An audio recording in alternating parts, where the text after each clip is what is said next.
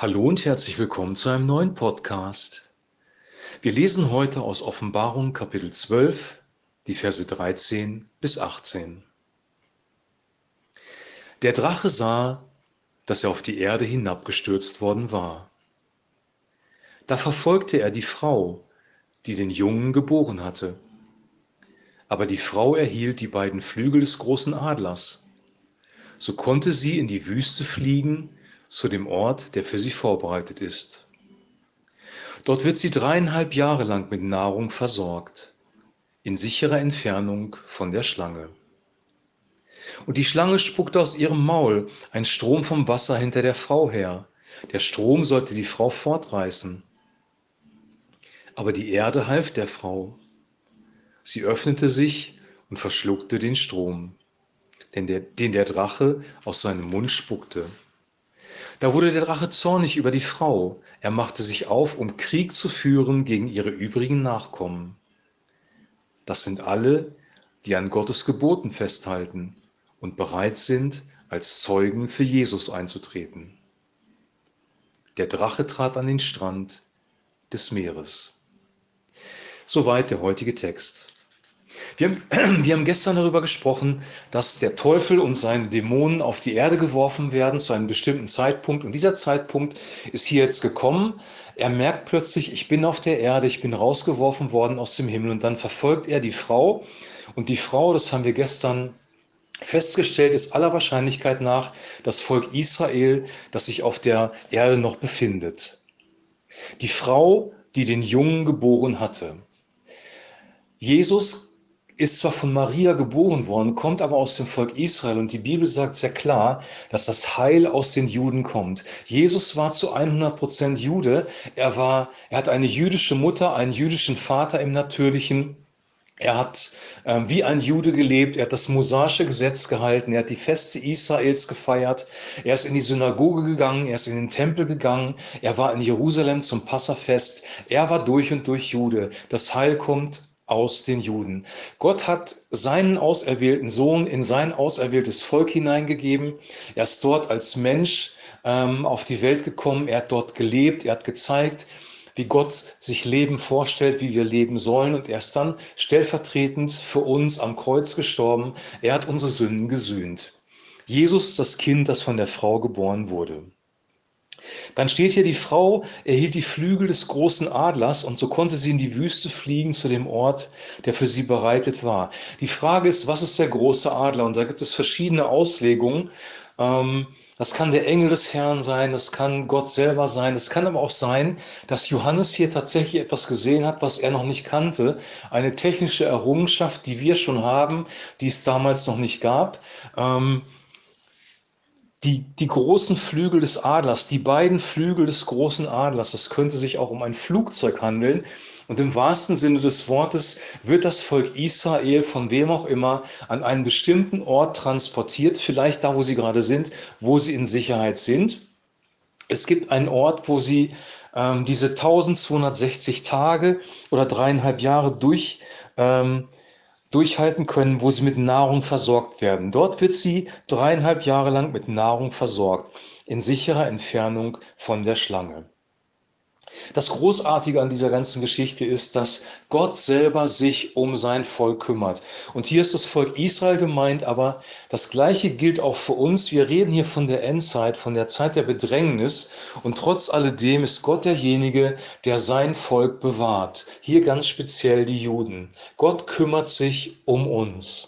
Er bringt uns an einen Ort, wo wir geschützt sind vor feindlichen Angriffen. Wir haben gestern darüber gesprochen, dass wir uns in einem Krieg befinden und wir haben einen Feind, nämlich einen, einen mächtigen Engelfürsten, das ist Satan selber und seine Dämonen, die uns gerne zerstören würden und denen wir keine Kraft entgegensetzen können, aus rein menschlicher Kraft heraus. Wir brauchen die Gegenwart des Heiligen Geistes, die Gegenwart des Wortes Gottes, um bestehen zu können in diesem Krieg und den Schutz Gottes. Und dieser Schutz Gottes, der ist da und das ist die gute Botschaft auch in diesem Text. Du bist bewahrt, ich bin bewahrt, weil Gott mit uns ist, wenn wir mit ihm leben.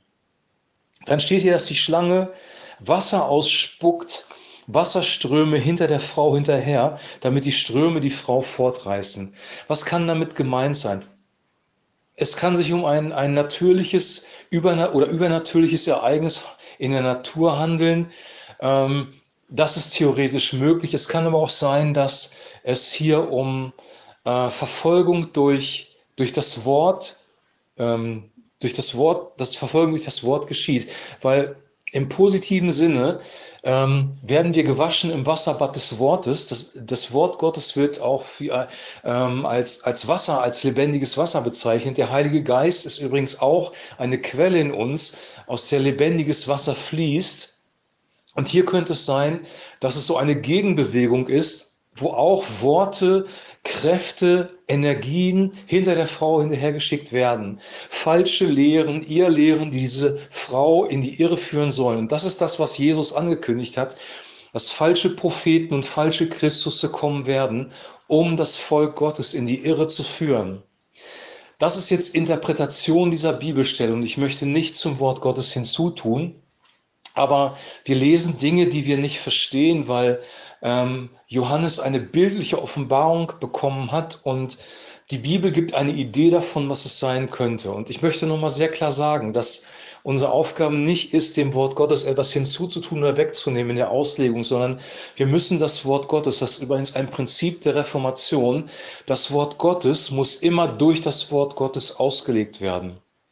Wir müssen das, was wir glauben, belegen können mit anderen Bibelstellen, sonst wird es schräg und wir kommen auch selber in ihr Lehren rein. Und Gott möge uns davor, zu, davor bewahren, äh, zu seinem Wort etwas hinzuzufügen oder wegzunehmen. Also das ist jetzt Spekulation, aber auf jeden Fall wird die Frau ähm, von diesem Fluss, von diesem Strom des Wassers verfolgt. Und dann steht hier, aber die Erde half der Frau. Sie öffnete sich und verschluckte den Strom, den der Drache aus seinem Maul ausspuckte. Das kann wirklich im natürlichen, physischen so sein, weil sie war ja in der Wüste. Es kann aber auch sein, dass mit Erde etwas anderes gemeint ist. Vielleicht sind es, ähm, die Erde ist von Gott eigentlich geschaffen worden. Dem Teufel gehört nicht die Erde. Er ist der Fürst dieser Welt. Also ihm gehört das oder er beherrscht das System dieser Welt, aber er beherrscht nicht den Planeten an sich. Und ähm, die Natur, die Erde, die Menschen, die zu Gott gehören, helfen dieser Frau, ähm, dass dieser Strom sie nicht verschlingen kann. Das wäre eine mögliche Aus, Auslegung. Und dann wird der Drache zornig darüber und macht sich auf, Krieg zu führen gegen die Nachkommen von der Frau. Und hier werden zwei Dinge genannt. Das sind alle die, die an Gottes Geboten festhalten und bereit sind, als Zeugen für Jesus einzutreten. Aus meiner persönlichen Sicht sind das messianische Juden. Ich glaube, dass die Christen, warum auch immer, schon entrückt sein werden an dieser Stelle. Oder aber es sind Christen und messianische Juden gemeint, weil hier sind zwei Charakteristika aufgeführt. Sie halten fest am Wort Gottes oder besser gesagt an Gottes Geboten und an dem Zeugnis für Jesus oder für Jeshua HaMashiach, den jüdischen Messias. Also es müssen Menschen sein, die Jesus als König erkannt haben und die trotzdem an Gottes Geboten festhalten. Und das können nur messianische Juden sein, es können auch messianische Juden und Christen sein. Das wird hier nicht genau benannt, wer das, um wen es sich wirklich handelt. Wir glauben allerdings, dass es einen ein Zeitpunkt gibt, wo die Gemeinde die zu Jesus gehört, entrückt wird. Aber da wären dann ja eigentlich auch die messianischen Juden dabei. Oder es kommen nach der Entrückung noch Menschen zum Glauben, die hier gemeint sind. Also es gibt viele Dinge, die wir nicht genau erklären können. Es war wahrscheinlich auch für Johannes sehr, sehr schwierig, das Ganze zu verstehen. Er hat eine Vision gehabt. Er hat das wie auf einem Bildschirm vor Augen gesehen, aber nicht nur das. Er war teilweise in diesen Szenen direkt drin. Das ist so, als ob du in einem Kinofilm selber mitspielst. Aber es ist dann kein, kein Film, nichts Gestelltes, sondern es ist plötzlich Realität. Er hat teilgehabt an dieser Realität. Diese Offenbarung hat ihn in seinem tiefsten Inneren erschüttert und er hat versucht, das aufzuschreiben. Er hat es aufgeschrieben, so wie er das empfangen hat von Gott. Und Gott hat es auch im Alten Testament bei den Propheten oft so gemacht, dass er ihnen Bilder gezeigt hat, Visionen, also nicht direkt durch Worte gekommen ist. Und sie mussten herausfinden, was bedeuten diese Worte. Was siehst du? Ich sehe einen Korb mit Frucht.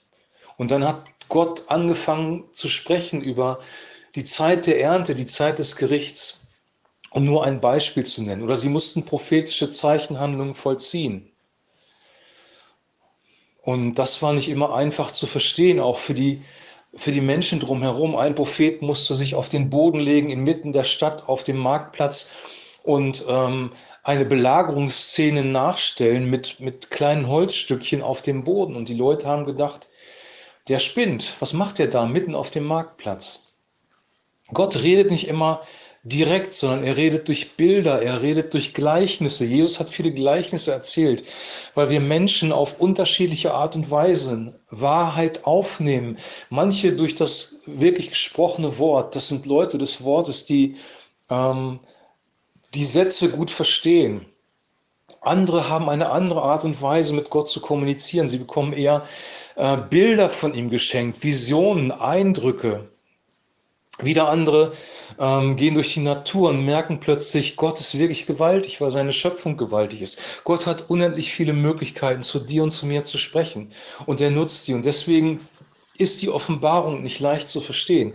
Ein einzelnes Gleichnis ist vielleicht noch leicht zu verstehen, aber du musst verstehen, dass die ganze Offenbarung vom ersten bis zum letzten Kapitel ein großes Gleichnis ist, eine große Geschichte.